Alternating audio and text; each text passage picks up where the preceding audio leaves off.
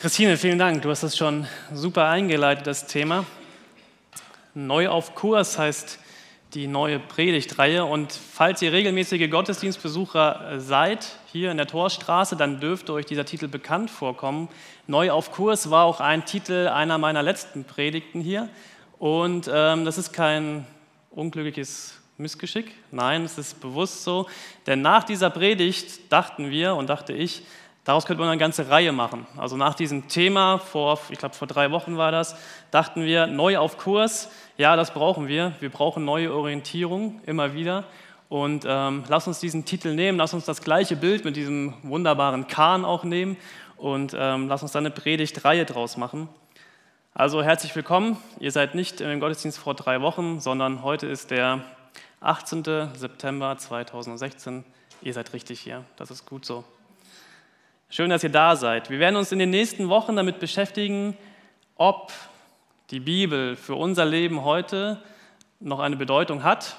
Also ich stelle das mal bewusst in Frage und ob die zehn Gebote auch etwas damit zu tun haben. Und wir gucken uns das mal ganz kritisch an und wollen die zehn Gebote auch immer wieder in den Mittelpunkt stellen, aber auch ganz viele andere Themen und auch unsere verschiedenen Lebenslagen, aus denen wir vielleicht auch gerade kommen. Und dazu gucken wir uns besonders eben diese zehn Gebote an, aber auch die Parallelstellen aus dem Neuen Testament, das, was Jesus auch dazu zu sagen hat. Als ich anfing, mich mit diesem Thema zu beschäftigen, dachte ich, ja, das ist echt richtig. Und mir geht es oft genauso wie dir, Christine. Ich lebe jetzt seit acht Jahren in Hamburg und ehrlich gesagt, ich fahre immer noch mit einem Navi durch diese Stadt, weil ich mich manchmal einfach verfahre. Ich denke immer ganz oft männlich, ich bin Mann, ich muss das Ziel irgendwie finden und äh, Fenster runter machen und jemanden fragen geht gar nicht. Also verfahre ich mich lieber, bevor ich mir die Blöße gebe, irgendjemanden zu fragen. Aber seitdem es äh, Handy-Navis gibt, bin ich total beruhigt. Falls ich mich verfahre, ich kann immer den Weg wieder nach Hause finden, beziehungsweise zu meinem Ziel. Bin ich sehr froh und dankbar drüber. Wie schnell verliere ich aber auch den Kurs oder die Richtung oder die Orientierung? Aber nicht nur im Auto oder auf dem Fahrrad oder zu Fuß, sondern auch in meinem Leben. Ganz ehrlich, mir passiert das auch immer wieder, dass ich Sachen mache, wo ich sage, oh Mensch, ey, was habe ich jetzt hier schon wieder gemacht? Ich bin völlig eigentlich von meinem Kurs, den ich eigentlich halten wollte, wollte abgekommen. Und ich habe das Ziel, was ich eigentlich erreichen wollte, mit dem, wie ich bin, mit dem, wie ich lebe, habe ich vollkommen verloren. Habe ich völlig aus dem Blick verloren. Durch irgendwelche Ereignisse, die mir in meinem Leben begegnen oder was in meinem Kopf auch so oft vorgeht, wo ich sage so, ey, nee, so wollte ich eigentlich nicht leben und ich bin wieder völlig mit meinem Leben vor die Wand geklatscht. Und jetzt stehe ich hier und weiß eigentlich wirklich nicht mehr, was ich machen soll und wo ich hin soll. Und was mache ich jetzt? Und jetzt ist die Frage, ob die Bibel mir wirklich helfen kann, mir Orientierung zu geben. In diesen Situationen, wo ich mal wieder völlig vor die Wand gefahren bin. Wir werden sehen. Ganz oft geht es mir in meinem Leben so, dass ich mich auch danach sehne. Also bei mein Navi hat eine nette Damenstimme, Christine, deine hat eine. Das Lustige ist, das Navi von meiner Frau hat auch eine Herrenstimme. Und das Navi von mir eine Frauenstimme und immer, je nachdem wer fährt, äh, spricht uns eine Frau oder ein Mann an und sagt uns, wo es lang geht. Aber ganz oft in meinem Leben sehne ich mich nach genau so einer Stimme, die mir sagt, wo es lang geht die einfach sagt so, ey Marc, jetzt, okay, jetzt liegst du da wieder oder bist wieder vor die Wand gefahren oder hast dich wieder verlaufen oder was weiß ich und jetzt geh bitte, steh auf und geh da lang. So, ein, so eine Stimme wünsche ich mir wirklich sehr, sehr oft, die mir bei irgendwelchen banalen Entscheidungen vielleicht auch sogar hilft. Aber manchmal auch bei ganz wichtigen Lebensentscheidungen. Soll ich das jetzt machen oder soll ich das nicht machen? Aber ganz oft funktioniert das eben so nicht, das Leben. Ganz oft sind wir doch irgendwie allein oder bin ich oft irgendwie allein und muss alleine Entscheidungen treffen. Aber wie oft sehne ich mich nach irgendetwas, was mir Orientierung gibt. Ich möchte euch Teil an meiner Vergangenheit haben lassen. Ich habe lange überlegt, ob ich diesen Schritt wirklich tun sollte. Ähm, und ich habe mich dazu entschieden, dazu Ja zu sagen. Ich möchte euch Bilder, nein, ich habe mehrere Bilder rausgesucht, die ich euch zeigen könnte. Ich habe sie alle zensiert im Laufe der Woche und nur eins gelassen. Ein Bild aus meiner Vergangenheit, damit ihr mir glaubt, wie ich war, als ich 15 war. Wir sehen das jetzt hier. Das bin ich, Marc, mit 15 Jahren. Falls ihr diese Predigt gerade als Übertragung hört, Pech gehabt. ich stehe hier in einer Garage und äh, das, ich habe wirklich schwarze Haare, es ist keine Perücke. Ähm, ich wollte Rockstar werden. Wie ihr seht, habe ich äh, viel dafür geübt. In dieser Garage habe ich oft gelebt. Das war so mein Zuhause, weil ich nicht mehr bei meinen Eltern sein wollte. Das war mein, ja, mein Reich sozusagen und Besen, der Besen meine Gitarre. Wir können das Bild ruhig mal ein bisschen auf uns wirken lassen. Lassen wir es ruhig mal ein bisschen dran. Ich in dieser Zeit, ich bin in einem christlichen Elternhaus aufgewachsen. Meine Eltern sind Christen, meine Brüder auch.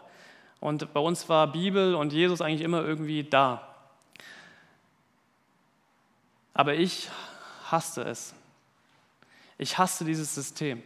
Und ich hasste alle Regeln. Und ich hasste die Menschen, die es mir irgendwie versucht hatten, überzustülpen. Und ich war ein Rebell. Ich färbte mir die Haare schwarz, obwohl meine Mutter das nicht wollte. Ja, ich machte auch viele andere Sachen, obwohl alle das nicht wollten. Und ich war so, wie ich da bin. Und auf diesem Bild sehe ich ganz glücklich aus, war ich aber nicht. Und ich rebellierte gegen alles. Auch gegen viele Freunde, gegen keine Ahnung, die Schule. Und ich hasste, wie gesagt, autoritäre Regeln und Systeme. Das ist bei mir übrigens heute auch noch in mir drin. Nur habe ich gelernt, dass ich nicht mehr hassen darf, aber ich verspüre eine leichte Abneigung immer noch. Naja. Aber irgendwann habe ich gemerkt, dass ich eigentlich nicht diese Regeln und Systeme hasste, sondern ich hasste die Menschen, die versucht hatten, sie mir lieblos und autoritär irgendwie aufzuzwingen. Und als ich das so verstanden habe, ja, Pubertät ist sowieso schwierig, aber das war bei mir besonders schwierig. Als ich das verstanden habe, was diese Menschen mit mir machen wollten, habe ich gesagt so, ey, ich gebe keinem von euch das Recht, mir zu sagen, wie ich mein Leben leben soll. Keinem Menschen auf dieser Welt gebe ich das Recht, mir zu sagen, wie ich zu leben habe. Und das ist bis heute auch noch so. Na gut, außer meiner Frau. Aber da komme ich gleich noch zu, warum das so ist. Ich sehnte mich so sehr in diesem Alter nach Wahrheit und Orientierung und Echtheit und Wahrhaftigkeit, aber ich habe es nicht gefunden. Bei keinem Menschen. Aber dann, dann lernte ich andere Menschen kennen, die ich vorher noch nicht kannte. Und die kannten einen liebenden Gott und lebten gerne nach seinen Regeln, die ich so sehr hasste. Der Unterschied war bei diesen Menschen, dass sie diese Regeln einfach lebten, ohne großartig zu, darüber zu sprechen. Sie taten es einfach und lebten es einfach. Und das endete für mich alles. Und ich sah, wie sie lebten und sah, dass sie glücklich lebten und schön lebten und ein wirklich, wirklich schönes und vorbildliches Leben führten. Und dann stand ich da mit meinem Besen, mit meinen schwarzen Haaren und mit meinem Hass in mir und meiner Verachtung und habe mich gefragt, habe diese Menschen angeguckt und habe mich gefragt, so, ey, Marc, das ist es doch eigentlich das, was du suchst. So willst du doch eigentlich leben. Also, Marc, wie, wie willst du leben? Willst du immer so sein wie jetzt oder willst du nicht eigentlich das, was, was diese Menschen dort haben? Ich wusste genau, wo ich herkam und ich wusste genau, wie ich war. Und ich hatte alles sehr bewusst entschieden, so wie ich zu diesem Zeitpunkt lebte. Aber ganz ehrlich, ich wusste eigentlich nicht wirklich, wer ich bin. Und ich wusste auch nicht, wo ich einmal sein werde, wo ich eigentlich hin wollte mit meinem Leben. Machen wir hier mal einen Cut. Das nächste Bild ist wieder das Boot. Kommen wir zu den zehn Geboten. Die zehn Gebote, das ist ja eine sehr, sehr alte Geschichte aus der Bibel aus dem Alten Testament, mehrere tausend Jahre alt, diese Geschichte. Ihr könnt sie nachlesen im zweiten Buch Mose. Und ich möchte euch ein bisschen die Vorgeschichte erzählen, wie die Menschen überhaupt diese zehn Gebote bekommen haben. Ich mache es kurz und bindig, hoffe ich.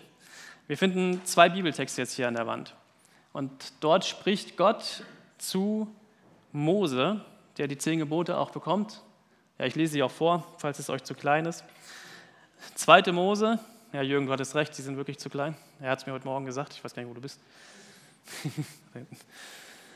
2. Mose 3, dort spricht Gott, ich habe gesehen, wie mein Volk in Ägypten unterdrückt wird. Und ich habe ihr Schreien gehört. Ich weiß, wie sehr es leidet. Und ich bin gekommen, um sie aus der Gewalt der Ägypter zu retten und sie aus Ägypten zu führen in ein schönes, weites Land, in ein Land, in dem Milch und Honig überfließen. Also Gott sucht sich hier ein Volk aus, das er liebt, das Volk der Hebräer. Die Hebräer waren damals in der Sklaverei in Ägypten und Gott sieht, wie dieses Volk leidet und spricht ihnen diesen Text zu. Ich verspreche euch, ich werde euch aus dieser Sklaverei befreien. Ich bin für euch da, ich rette euch und werde euch in ein neues Land führen. Und ein bisschen später lesen wir, sagt auch wieder Gott, ihr habt gesehen, was ich den Ägyptern angetan habe. Ich habe euch sicher hierher zu mir gebracht, so wie ein Adler seine Jungen auf seinen Flügeln trägt. Wenn ihr nun mir gehorcht und den Bund haltet, den ich mit euch schließen werde, sollt ihr von allen anderen Völkern der Erde mein besonderes Eigentum sein. Denn die ganze Erde gehört mir. Ihr sollt mir ein Königreich von Priestern und ein heiliges Volk sein. Also Gott erfüllt hier sein Versprechen, was er diesem Volk der Hebräer, der Hebräer gibt. Und er befreit sie aus dieser Sklaverei und führt sie in ein neues Land und sagt, ich bin für euch da und ich möchte euer Gott sein. Ich möchte einen Bund mit euch schließen und ich möchte mit euch zusammen sein, ihr lieben Menschen. Also Gott erwählt sich ein Volk, befreit es und verspricht ihm etwas. Gott sagt diesem Volk, wo es herkommt. Das hatten die Menschen nach jahrhundertelanger Zeit der Unterdrückung und Sklaverei vergessen. Gott sagt diesem Volk, ich wollte diese Welt, ich wollte die Natur, ich wollte die Tiere, ich wollte den Menschen und ich fand das alles gut, aber ihr habt es leider vergessen. Und Gott will dieses Volk. Er will jeden Einzelnen. Er will den Menschen. Und Gott sagt diesem Volk, wer es ist und gibt ihm eine neue Identität und ein, ja, so eine Ethik, ein Grundgesetz. Und Gott rettet dieses Volk. Gott will mit diesem Menschen Kontakt. Er will, dass der Mensch seine Identität in ihm findet. Und dafür offenbart Gott diesem Volk sein Wesen. Wer ist dieser Gott, der das möchte? Und ich finde es ganz spannend, die zehn Gebote, die dann auch gleich folgen, nicht zu sehen als, eine pure als ein pures Regelwerk, sondern als eine Offenbarung, wie Gottes Wesen ist, wie Gott wirklich ist. Gott wählt ein Volk aus, gibt ihnen eine Vergangenheit, eine Gegenwart und eine Zukunft. Jetzt machen wir den Sprung zu Mark 15. Das könnte eine Bibelstelle sein, aber ich meinte Mark im Alter von 15 Jahren.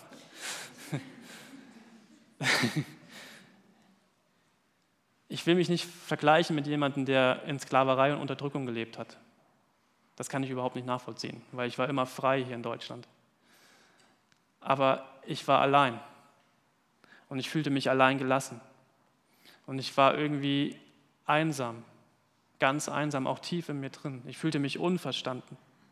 Ich fühlte mich unterdrückt von einem Regelwerk und einem System, was ich nicht verstanden habe, wo ich mich gefühlt habe wie ein Sklave, weil ich das tun musste, was mir gesagt wurde. Ich fühlte mich vergessen und ich fühlte mich ohne Perspektive. Und dann lernte ich eben diese Menschen kennen, die, die Gottes Wesen erlebt hatten und nun selber irgendwie lebten. Und diese Menschen sagten, wisst ihr, weißt du, wie, wie Gottes Wesen ist? Anhand der zehn Gebote kann man es erahnen. Gottes Wesen ist, Gott sagt, ey, ich bin gegen Mord, weil ich das Leben bin. Ich bin gegen Lügen, weil ich die Wahrheit bin. Ich bin gegen Ehebruch, weil ich die Treue bin. Und ich bin für respektvollen Umgang in Familien, weil ich selbst Beziehung bin. Ich bin für den Ruhetag Sabbat, weil ich weiß, dass du Mensch nicht für immer durcharbeiten kannst und Kontakt zu mir brauchst. So bin ich.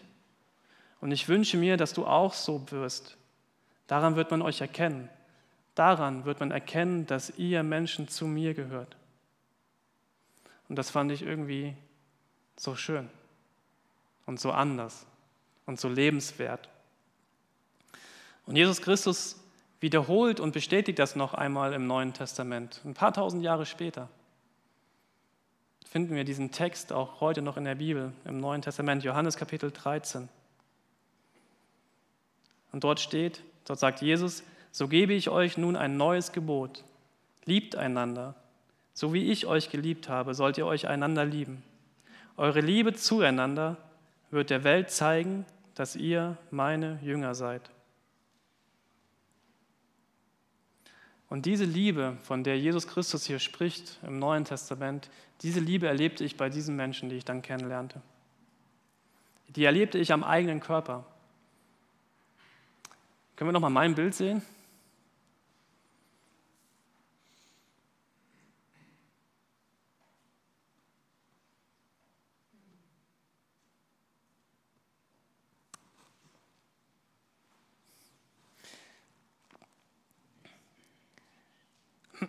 Ich weiß nicht, ob ich mich selber damals angenommen hätte. So. Aber da gab es Menschen, die haben das getan. Die haben mich völlig angenommen. Die haben mich nicht unter Druck gesetzt. Die haben mich ohne Vorurteile einfach in die Arme genommen und gesagt, wir haben dich lieb.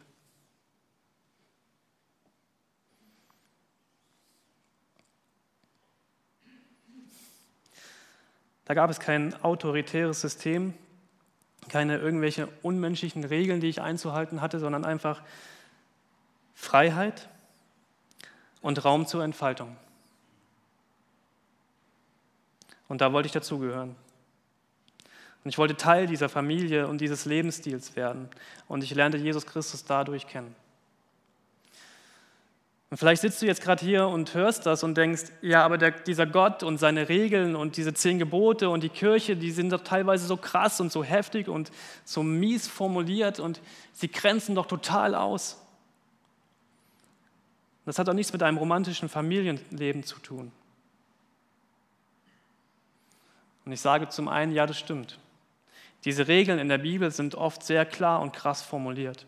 Und sehr oft klagen sie an. Und das ist auch gut so weil sie sollen mich immer wieder herausfordern, mir zeigen, wer ich eigentlich wirklich bin und woran ich auch noch zu arbeiten habe in meinem Leben. Dazu kommen wir in dieser Reihe auch noch ganz bewusst noch einmal, dass es auch immer wieder Sachen zu tun gibt, auch wenn du schon 60 Jahre lang Christ bist und hier sitzt und sagst, das habe ich alles schon mal gehört, du bist noch lange nicht fertig mit deinem Leben, mit deiner Veränderung. Ich möchte einen von euch sehen, der schon irgendwie perfekt ist und heilig und jetzt bereit ist, in den Himmel zu kommen. Keiner von uns wird das jemals schaffen. Dazu kommen wir auch noch.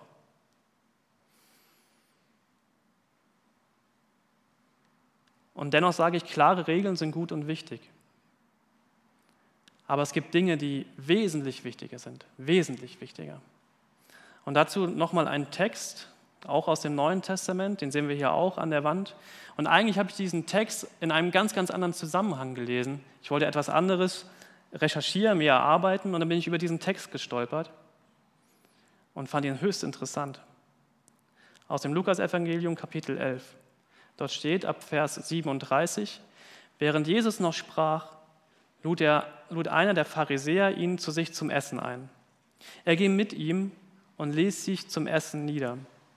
Sein Gastgeber wunderte sich, dass er Platz nahm, ohne zuvor die vorgeschriebenen Waschungen zu vollziehen.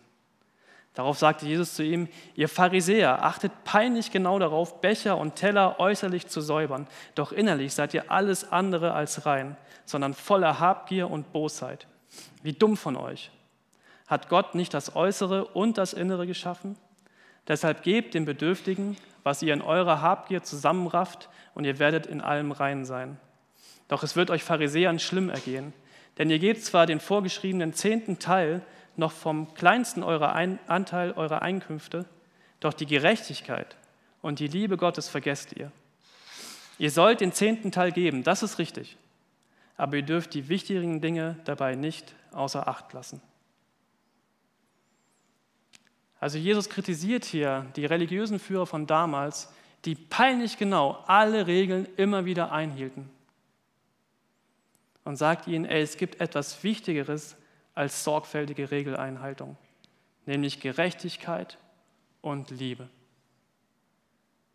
Und deswegen möchten wir in dieser Themenreihe über die zehn Gebote auf diese zehn Gebote immer mit einem ganz bestimmten Blick gucken, nämlich aus dem Blick des Neuen Testamentes, mit dem Blick von Jesus Christus, mit Liebe und Gnade im Herzen. Versteht mich bitte nicht falsch. Ich möchte euch nicht auffordern und mich auch nicht auffordern oder das rechtfertigen, ein lasches Leben zu führen, in dem alles irgendwie egal ist. Ganz im Gegenteil. Ich möchte uns und mich immer wieder auffordern, ein Leben zu leben, in dem Gottes radikale Liebe und Wahrheit über jede scheinbare Grenze hinaus gewinnt. Und zwar immer. Und eines muss, es muss, und ich sage selten muss, aber eins muss immer wieder die Priorität haben. Die Liebe Gottes muss gewinnen. Immer. Egal wo deine Grenzen sind. Egal wo du Grenzen in der Bibel findest. Egal was deine Meinung und deinen, deine Vergangenheit und deine Gegenwart gerade ausmacht. Die Liebe Gottes sprengt deine Grenzen. Meine auch.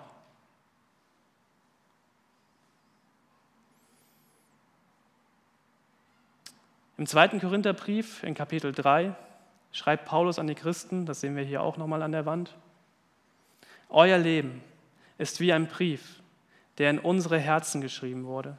Jeder kann ihn lesen und erkennen, was wir unter euch getan haben. Ihr seid ein Brief Christi, von uns geschrieben, aber nicht mit Tinte, sondern mit dem Geist des lebendigen Gottes. Nicht auf Steintafeln, sondern in die Herzen der Menschen. Wir sind darin so sicher, weil wir durch Christus großes Vertrauen zu Gott haben. Wir halten uns selbst nicht dazu fähig, irgendetwas zu bewirken, was bleibenden Wert hätte. Unsere Kraft dazu kommt von Gott. Er hat uns befähigt, Diener eines neuen Bundes zu sein, eines Bundes, der nicht auf schriftlichen Gesetzen beruht, sondern auf dem Geist Gottes. Der alte Weg führt in den Tod, aber auf dem neuen Weg schenkt der Heilige Geist Leben. Diese zwei steinernen Tafeln, die Paulus hier erwähnt, sind ein Hinweis auf diese zehn Gebote, auf diesen Bundesschluss, den Gott damals mit diesem Volk gemacht hat. Und er sagt, es gibt jetzt einen neuen Bund. Und das steht jetzt nicht mehr auf zwei Steintafeln, sondern es steht in den Herzen der Menschen. Und ich finde es sehr schön, dass Paulus hier unsere Menschenherzen erwähnt.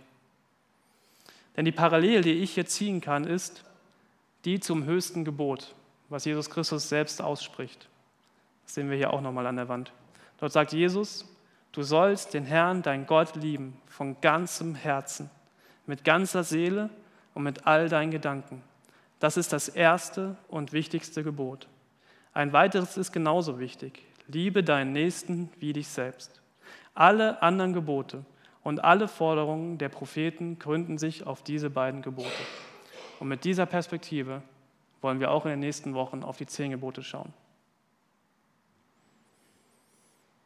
Gott will dein Herz. Und dazu möchte ich euch nochmal eine Geschichte erzählen. Eine Geschichte, die auch vor drei Wochen in dieser letzten Predigt von mir angefangen hat. Dazu sehen wir nochmal ein Bild. Vielleicht erinnern sich einige. Das linke bin ich heute. Das rechte ist Moshtaba aus Afghanistan. Ich erzählte euch vor ein paar Wochen, dass wir, ja, wir waren auf einer christlichen Freizeit, Teenfreizeit, und wir hatten sechs muslimische Teens, Flüchtlingsjungs aus Afghanistan mit.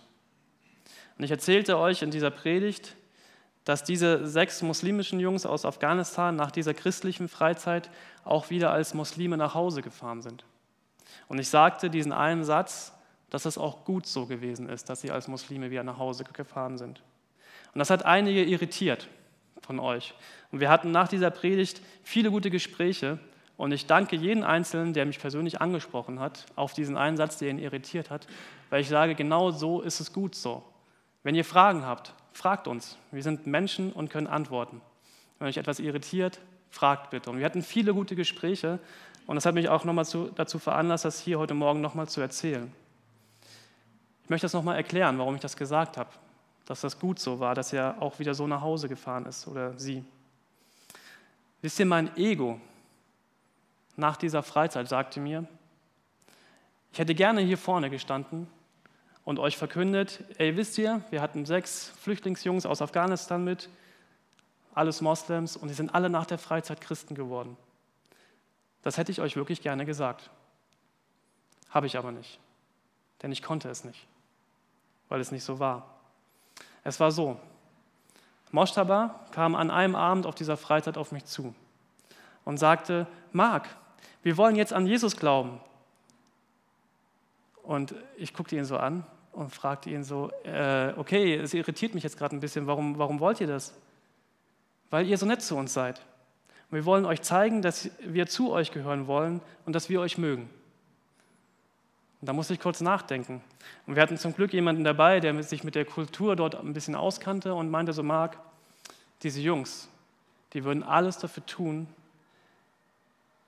um ihren Gastgeber zu gefallen. Die würden alles machen und alles sagen und alles irgendwie sein, nur damit du sie annimmst und in den Arm nimmst und sie lieb hast. Und in dem Moment dachte ich, wie krass ist das denn? Und ich sagte zu Moschaba, mach das bitte nicht. Also du darfst gerne an Jesus glauben, wenn du das von ganzem Herzen willst. Habe ich überhaupt nichts gegen. Aber solange du das nicht willst, von ganzem Herzen, bleib gerne so, wie du bist. Und du musst uns keinen Gefallen tun, damit wir euch gerne mögen. Darum geht es nicht.